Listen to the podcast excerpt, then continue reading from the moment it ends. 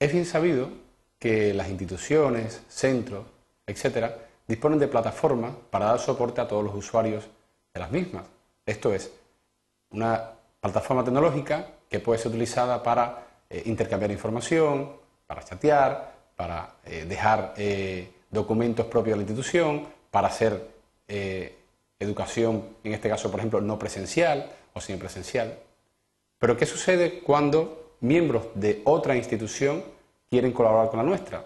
Pues quizás por un problema de, de política institucional, de seguridad, de control de los derechos de autor de los contenidos que se suben y se descargan de esas plataformas, pues normalmente la, entrada en las mismas de personas, de investigadores, de alumnos de profesores de otros centros, pues no es tan inmediata.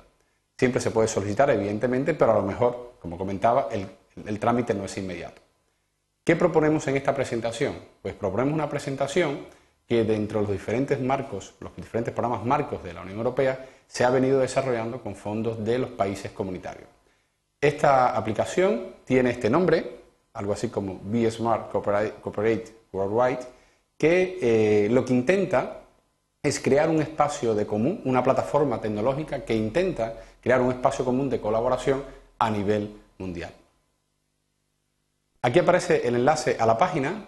Me gustaría destacar que es una página web, es decir, es una plataforma tecnológica que está alojada en servidores de Alemania, país integrante de la Unión Europea, y antes de, eh, mostrar eh, su uso, me gustaría indicar que eh, el mismo es de carácter gratuito para instituciones educativas, para centros de investigación sin ánimo de lucro y otras organizaciones que tengan esas líneas de trabajo.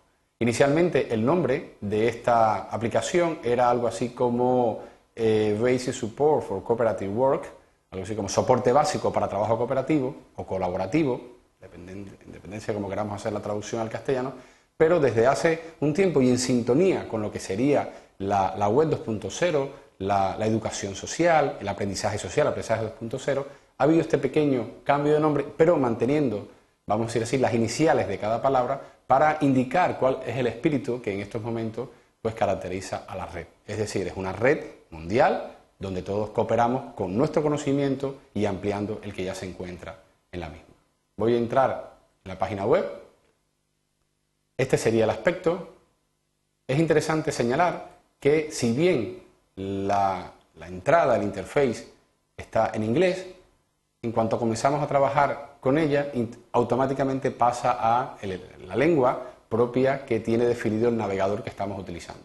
Por ejemplo, en este caso, invito a las personas que están visionando el vídeo a que, eh, por ejemplo, vean qué cosa es el BSSV, eh, si quieren consultar el manual de ayuda para ver en qué consiste su funcionamiento, pues le invito a que lo hagan. Básicamente en esta presentación lo que vamos a hacer es ver por dentro la plataforma. Para ello voy a, poner mi login, o sea, mi, usuario y mi password, que previamente uno ya debe haberse registrado como un proceso normal, exactamente igual que cuando uno solicita una cuenta de correo, etc. Voy a entrar, fijaros que en este momento ya ha cambiado el interface, ha cambiado a castellano, con lo cual esto facilita muchísimo eh, su utilización tanto por profesores como por alumnos. Dígase de nuestro centro como de otras instituciones educativas. Imaginar que estemos trabajando con alumnos, por ejemplo, que están en Rusia o que están en eh, no sé, en Mongolia o en cualquier parte del mundo que tienen otra lengua distinta al castellano, pues automáticamente su navegador, porque la herramienta se lo permite, porque está configurada para muchísimas lenguas, pues este interface pues, se le facilitaría su utilización en su lengua materna. Voy a poner mi usuario y mi password, voy a entrar y básicamente ¿qué nos encontramos? Pues nos encontramos algo así como una especie de, de estructura de carpetas, de de disco duro compartido, ¿vale? Bueno, pues eh, invito a, que lo utilicen, es de uso gratuito eh, a través de la red y en cierta manera toda la iconografía y todos los menús recuerdan mucho el entorno típico de trabajo de un PC. Archivo para abrir, para subir, para copiar, etcétera, las acciones de edición, de visualización, etcétera, etcétera. Básicamente es tan sencillo como crear una carpeta, por ejemplo, como estas que aparecen aquí, ¿vale? ¿Mm? Crear una carpeta es tan sencillo, por ejemplo, como si uno va pasando el ratón, como suele ser común en los entornos de trabajo de ventanas, pues me va dando información adicional sobre la iconografía. Por ejemplo, en este caso, si yo quisiera añadir una carpeta, es tan sencillo como hacer un clic aquí, crear una carpeta, no sé, prueba, por ejemplo. Fijaros que es muy interesante porque se puede poner información adicional, es decir, esto es una cosa muy cómoda porque se pueden crear para el trabajo con los alumnos, pues carpetas de asignaturas, por ejemplo, o de áreas temáticas de conocimiento y eh, agregar información adicional para clarificar mucho más a la persona que colabora con nosotros, el alumno, otro profesor que también forma parte del, grupo de profesores de asignatura, o investigadores, etcétera, pues información adicional de etiquetado y descripción. En este caso voy a crear una carpeta que se llame prueba, es tan sencillo como esto, y inmediatamente pues ya alfabéticamente ordenado aparece una carpeta que ha sido creada por mi usuario que es CH el día 19 de mayo de 2011 a las 10 y 14.